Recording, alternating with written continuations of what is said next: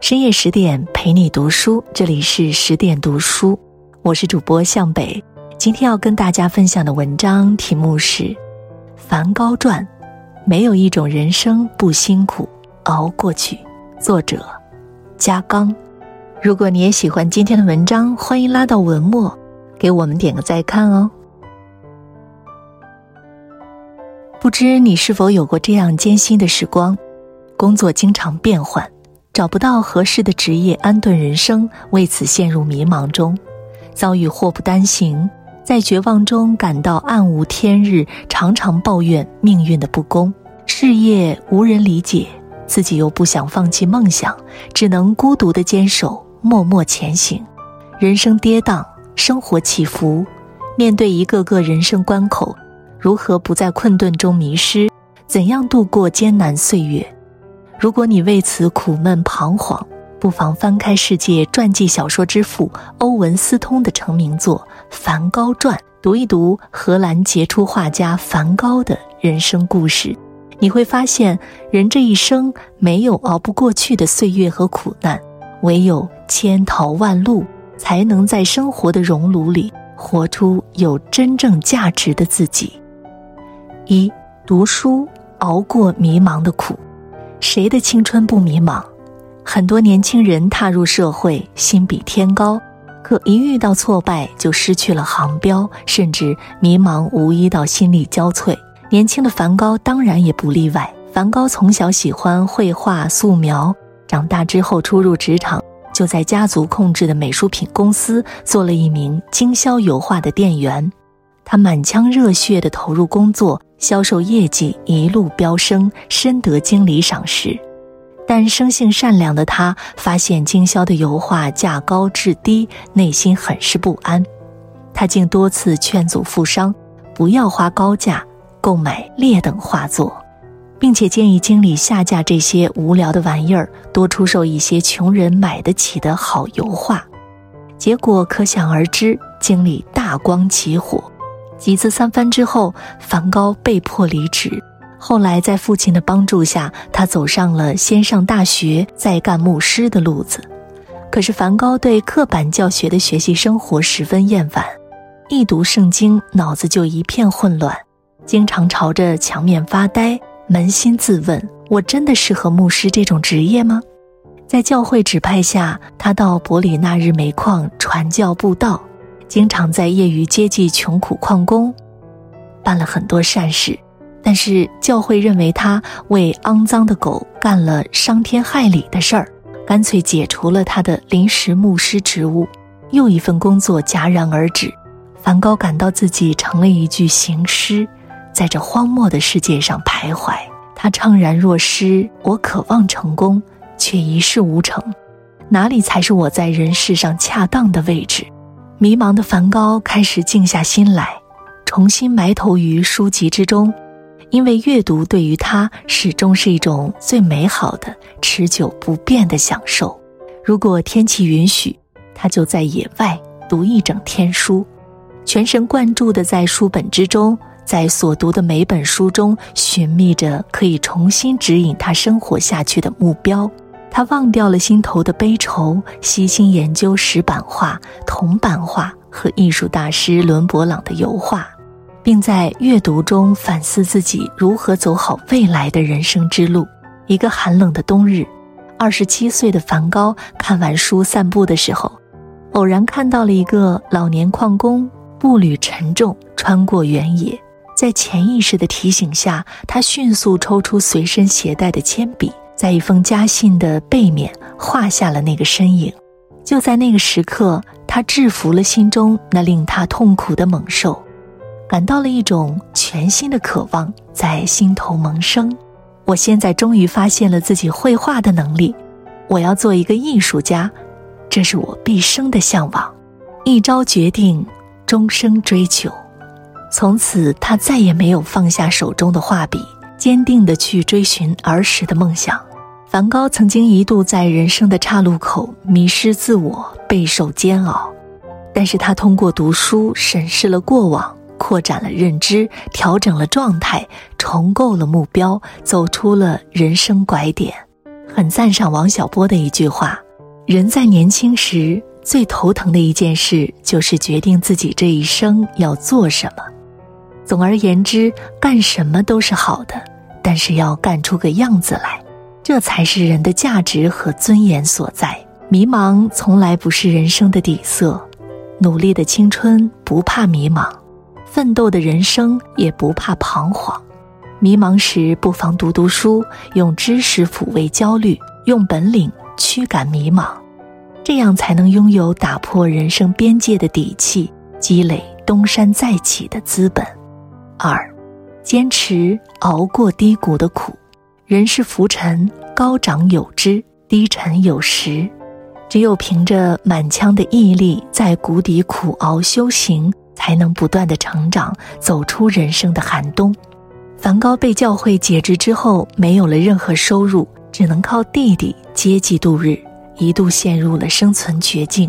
有一次，他竟十一天身无分文，不得不借房东面包来维持生活。同时，接二连三的感情暴击也让他雪上加霜。他曾掏心掏肺地追求乌苏拉表姐凯和克里斯汀，但是每一次追求都无果而终，深陷感情漩涡。工作的挫败和爱情的落魄，让梵高饱尝苦果，陷入了人生至暗时刻。但他从不抱怨，而是吞下所有的辛酸和委屈，永不放弃对美好生活的渴望，坚韧前行。他在日记里写道：“我愿选择真实和艰难，走这样的道路，人是不会腐朽的。我绝不放弃目标，相反。”这将更加激励我去争取成功。他步行八十多公里去布鲁塞尔求教前辈，破烂的鞋子磨破了双脚也在所不惜。为了提高素描水平，他让朋友从海牙寄来素描习作，每天起早贪黑的临摹。为了捕捉大海变化的形态，他每天扛着沉重的画架和透视仪在沙滩写生。恶劣天气也阻挡不住他。为了描绘好人物，他坚持广泛阅读解剖学等等方面的书籍，以了解人体内的骨骼和肌肉。梵高始终如饥似渴的求学和写作，从未停歇片刻。十年间，八百六十四张油画，一千零三十七张素描，一百五十张水彩画，向世人展示了他的不懈渴求。他曾这样剖露心迹：我内心的思想，也许是我灵魂中的一团烈火。过路的人只看见烟囱中冒出的一缕青烟，我难道不应该守护着心中的这团火，保持自己的热情，耐心等待着有人前来取暖的时刻吗？命运给了梵高最低的配置，他却全盘接受，甘愿付出。坚守着心中之火，心无旁骛地追求梦想，永远充满了无穷斗志，活成了逆境中的王者。作家连岳曾说：“每一个对自己的人生稍有期待的人都是如此，都需要熬。这个艰苦的工作是人注定要承受的。幸福孩子是如此，不幸的孩子也是如此，只是每个人熬的路径不同。”低谷是生活的必修课，也是人生的修道场，其中的苦和累只能自己熬、自己度、自己扛，坚持住了，才能淬炼出坚硬的铠甲，熬出成长的意义，成就崭新的自己。三，深耕，熬过孤独的苦。这个世上每个人都是一座孤岛，不被人理解，得不到认可是常态。在难熬的日子里，忍受孤独，潜心深耕，追求极致，必会彰显价值。梵高无疑是孤独的斗士，他的人生选择，家人不支持，同行不理解，前辈不认可，让他长期深陷孤独悲壮的境地。即便孤独到无人同行，梵高也不曾向世俗低下他的头颅。他在踽踽独行的岁月里，迎风战雨，坚守自己。用呕心沥血的作品回应一切。当时很多画家想尽办法地迎合上流社会的欣赏趣味，去沙龙为绅士淑女画像。巴黎画廊里充斥着平庸无奇、毫无生命力的作品。梵高十分厌烦这种低级趣味和无聊的作品，他决心不去迎合世俗的眼光，也不去期待他们的理解，而是在寂寞中沉淀自己，在孤独中深耕艺术，画出独一无二、属于自己的东西。他试着把印象派的画法与日本版画的画法结合起来，并大胆采用黄色颜料，让调色板燃烧起来。使画面产生非常强烈的视觉效果，一幅幅大胆用色、意蕴新奇的作品耀世而出。他画的阳光喷薄而滚烫，好像能够穿透画布，把人紧紧地包裹其中。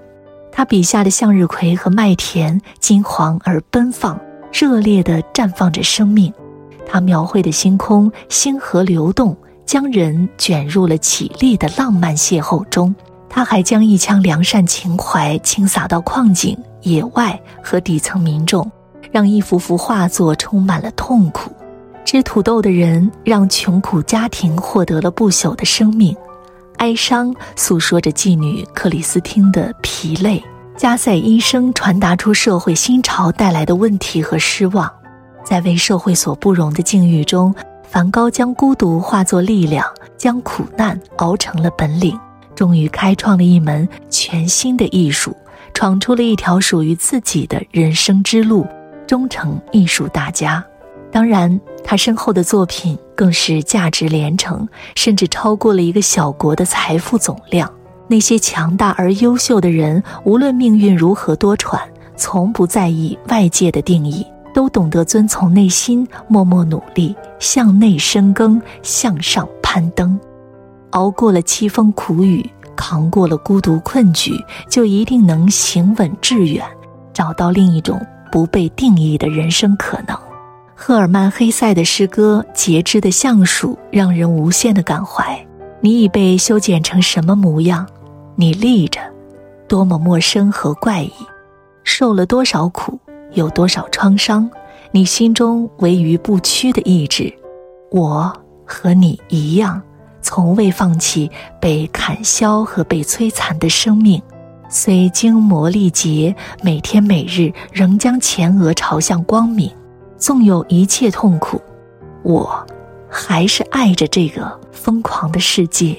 德国作家致敬的是一棵橡树，而热爱生活的梵高又何尝不是如此呢？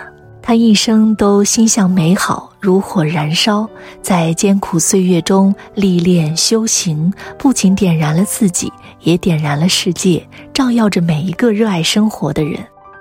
生活就是一个缓慢煎熬的过程，唯有坚强的与苦难周旋，就没有一个冬天不可逾越，没有一个春天不会来临。你的经历或许与梵高并不相同，梦想也各有指向。但是总能在梵高身上看见自己栉风沐雨的身影，都在创造着一种不被定义、不设框架、勇敢成为自己、抓住梦想的可能。而这，也正是每一个人转变人生、实现梦想的新切口。点个再看，愿你从梵高身上找到前行的助力，熬过难熬的岁月，迎来春暖花开，开辟。新的人生。更多美文，请继续关注十点读书，也欢迎把我们推荐给你的朋友和家人，一起在阅读里成为更好的自己。